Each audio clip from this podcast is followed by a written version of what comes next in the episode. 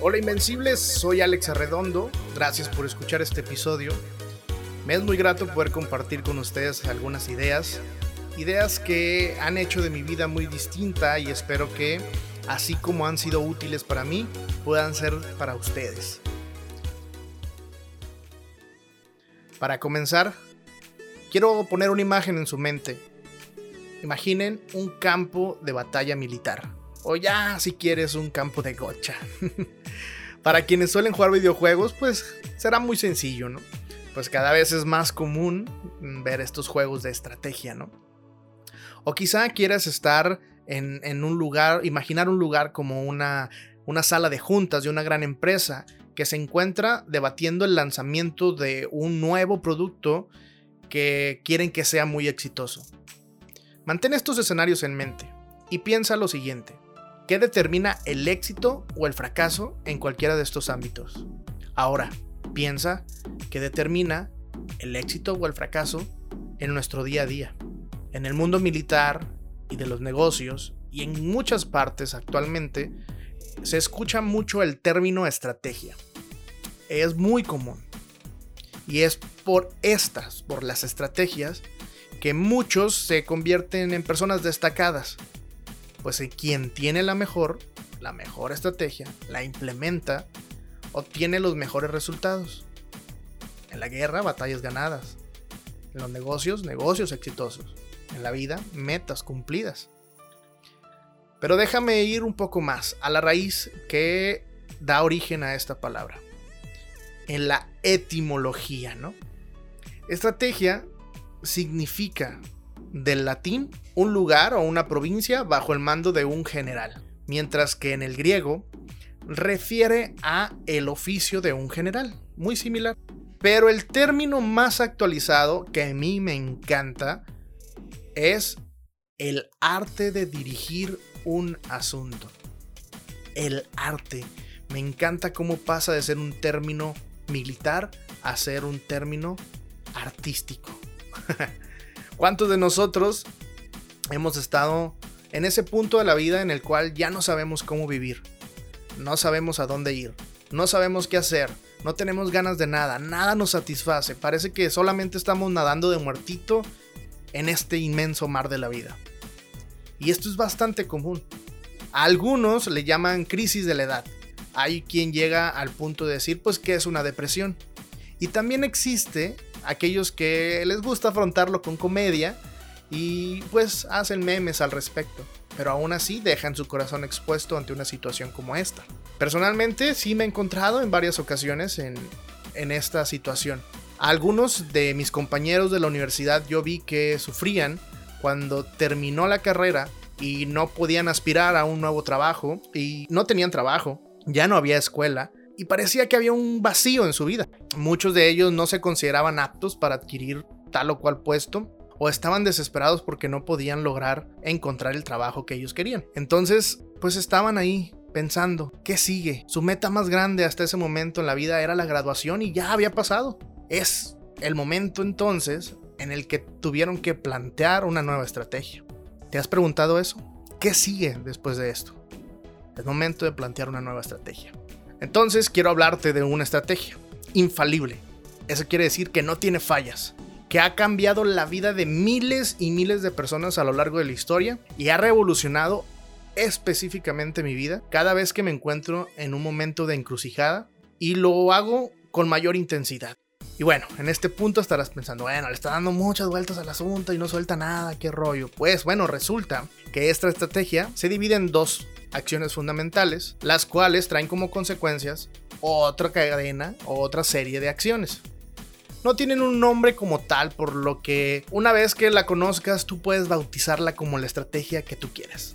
Sí, puedes ponerle la estrategia que escuché en Invencibles, no sé. Y esta estrategia podría decirse, o la quiero catalogar como la mayor estrategia de la existencia humana. La que garantiza el éxito real.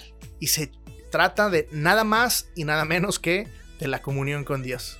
La comunión con Dios mediante la oración y el estudio de la palabra, es decir, de la Biblia. Esta comunión con Dios es un sistema de comunicación bidireccional que nos permite conocer día a día la dirección correcta para tomar el timón del barco y conducirlo al propósito de nuestra vida. Puede ser que al haber escuchado esto estés un poco decepcionado. Quizá querías una serie de pasos o una varita mágica que te resolviera todo. Pero no es así. Quiero hablarte de estas dos acciones que llevan a la comunión con Dios.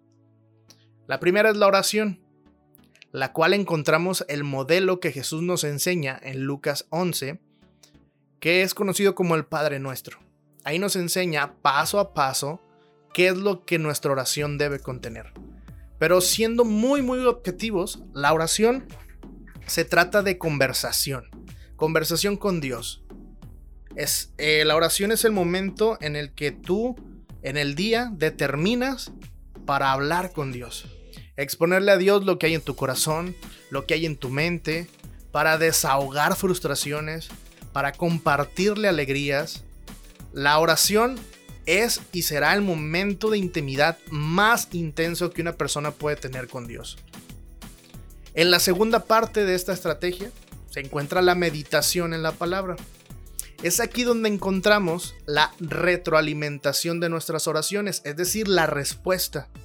Es donde se determina qué caminos voy a tomar y cómo conducirnos por cada uno.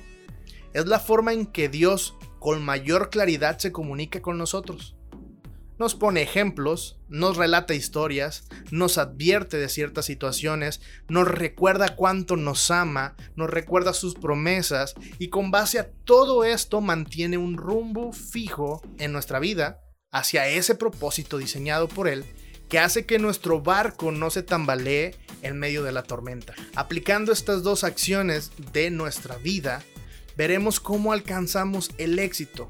Pero reitero, el éxito a la manera de Dios, no a la manera en que todas las personas lo ven. El éxito de Dios consiste en qué tan apegado al plan original te encuentras, mientras que el éxito de las personas es en cuánto dinero, cuánta fama, reconocimiento, cuántas metas estás alcanzando día a día.